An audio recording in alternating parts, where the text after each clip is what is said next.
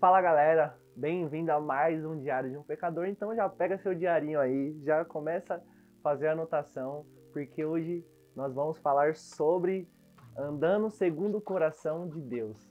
E você que já está habituado, né? Vai compartilhar com seu amigo, curte, comenta, nos segue nas nossas outras redes sociais, Instagram, underline Diário Pecador.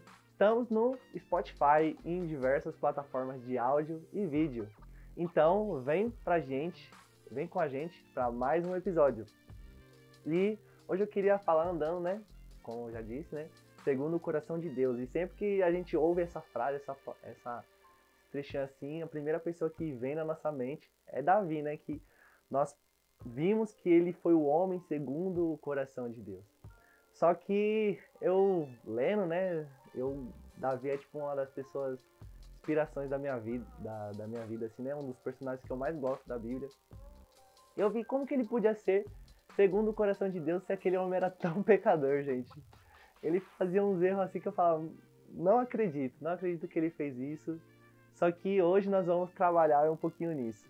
E um dos textos que eu queria ler está em Provérbios 16, 9, que diz assim: o coração do ser humano traça o seu caminho, mas o Senhor lhe dirige os passos. Assim como na vida de Davi, né? Deus, ele guiava os passos de Davi. E nós vemos que era uma vida gerada em confiança, confiança em Deus. Davi, quando ele enfrentou Golias, é, queriam vestir outra armadura. Ele era pequeno, né, comparado aos homens que estavam naquela guerra. Talvez ele não tinha. Eles achavam que ele não tinha uma habilidade de guerra, só que a confiança que ele tinha estava em Deus. Quem andava com ele era Deus que trilhava os caminhos dele. Então, Davi, desde a sua juventude, já matava é, leões, ursos, e Deus foi trilhando esse caminho até ele se tornar rei. Nós vemos que ele teve uma vida confiante em Deus. Ele não olhava para si, para sua própria força, mas ele olhava o que Deus queria fazer na vida dele. Assim como diz esse versículo, né? Que Deus ele trilha nosso caminho. Outro versículo assim, né? Eu busquei o maior número de versículos que falava de coração na Bíblia, que é o tema, né? E outro fica em Lucas 6:45 que diz assim: A palavra boa tira o bem do Opa, a pessoa boa tira o bem do bom tesouro do coração, e a pessoa má tira o mal do mau tesouro, porque a boca fala do que está cheio o coração. Outra coisa que eu vejo na vida de Davi assim, são os frutos que, que ele deixou, né? O que o nosso coração está cheio é aquilo que nós vamos expor para as outras pessoas, né? Davi como como rei, nós vimos que ele derrotou diversos exércitos. E lendo a Bíblia assim, né, quando eu vou lendo reis assim, eu sempre vejo que os outros reis eram comparados a Davi. Então Davi era uma régua para os outros reis, tipo, tal rei não fez a vontade de Deus como Davi fez, ou ele fez a vontade, não fez, não agradou a Deus, não adorou a Deus como Davi fez. Então, você lê na Bíblia, você vai ver que Davi era uma régua. Então ele frutificava porque, como eu disse, né, ele confiava em Deus, ele andava conforme a vontade de Deus. Ele era o homem segundo o coração de Deus e, e claramente seus frutos iriam aparecer, né? Assim como diz em, em João 15, né? Que nós devemos permanecer na videira para que nós demos mais frutos ainda. A vida de Davi era frutificar, né? Logo quando jovem ainda ele servia é, ao rei Saul, né, nós vemos que ele era usado para acalmar o coração de Saul. Ele, ele era um ótimo conselheiro também. Nós vemos que ele sempre andava conforme a vontade de Deus.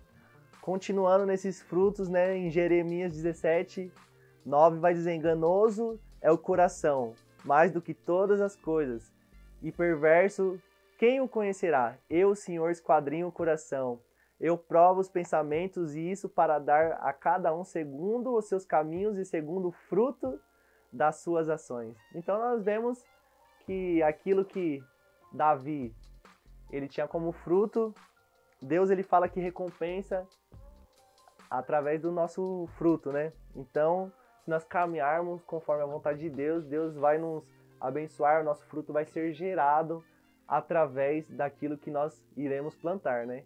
Então nós devemos caminhar conforme a vontade de Deus. Nós vemos que Davi também, ele era conhecido por ser um adorador, né? Então ele, ele não via o seu entorno, né? Ele entrava na cidade dançando, cantando. Às vezes aquilo poderia escandalizar algumas pessoas, mas ele tinha um coração muito adorador. Ele tinha um coração adorador e ele queria sempre estar na presença de Deus, tanto que ele queria construir um templo para Deus, só que Deus falou que ele não iria construir, que seria o seu filho, porque ele queria habitar no secreto com Deus. Davi, ele queria, ele ansiava pela presença de Deus. Nós vemos que muitos salmos, quem escreveu foi Davi em momentos talvez de aflição, de felicidade. Nós vemos cânticos, né? Vamos dizer assim, músicas que ele escreveu. Então nós vemos que Davi, ele era segundo o coração de Deus porque ele era um adorador. Ele era um adorador verdadeiro. E Deus busca os verdadeiros adoradores que adorarão em espírito e em verdade. Então, que nós venhamos ser verdadeiros adoradores. Nós vemos também, assim como eu disse, né, Davi, ele ele pecava, cometeu erros absurdos assim, é, matou seu melhor amigo, é, traiu ele, né, com a, com a esposa dele, e nós vemos que isso gerou consequências, mas eu vejo que ele tinha um coração de arrependimento. Deus ele olha o nosso coração e ele busca busca achar no nosso coração um coração arrependido, que confia nele, que se entrega totalmente. Sabemos que não é pela nossa força, não sabemos que é pelas nossas obras, mas que somente confiando em Deus nós conseguiremos continuar, né? E no último aqui, né? É, em Provérbios, capítulo 4, 23, diz: Acima de tudo, guarde o seu coração, pois dele depende toda a sua vida. Toda a sua vida. Nós devemos guardar nosso coração no Senhor, não devemos dar nosso coração, né? Porque para nós, tipo, nós temos essa relação, né? O cérebro é o racional, o coração é o sentimental. Então, que os nossos sentimentos, a nossa vida, né? Não venhamos entregar na vida de é, dar na, nas mãos de outras pessoas. Não devemos entregar na mão de pessoas que prometem algo, mas nós devemos entregar é, nas mãos de Deus. E para concluir aqui, Mateus 6 vai dizer: Não acumulem tesouros sobre a terra, onde as traças e a ferrugem corroem, e os ladrões escavam e roubam, mas ajuntem tesouros no céu, onde as traças e a ferrugem não corroem, e onde ladrões não escavam nem roubam, porque onde estiver o seu tesouro, ali também o seu coração estará. Aqui está a chave do negócio, né? Na onde está o nosso coração? Assim como Davi, o coração dele estava em Deus. Que nosso coração venha estar nas coisas de Deus. Que nós, nós colocamos tudo nele, então nós vamos buscar, nós vamos buscar ele na palavra, nós vamos buscar ele em oração, nós vamos tentar ao máximo matar a nossa carne e viver uma vida de santidade. Então, nosso tesouro tem que estar em Deus. Nosso tesouro tem que ser buscar Ele. E de todo o nosso coração, se nós colocarmos nosso coração ali, ali estará o nosso tesouro e nós iremos buscar isso com todo o nosso ser. Então, que nós venhamos se seguir a Cristo segundo o coração de Deus. Que nós venhamos ter esse coração de confiança nele, de adoração, de arrependimento e principalmente um coração nele, um coração que ele faz parte, que ele habita dentro de nós.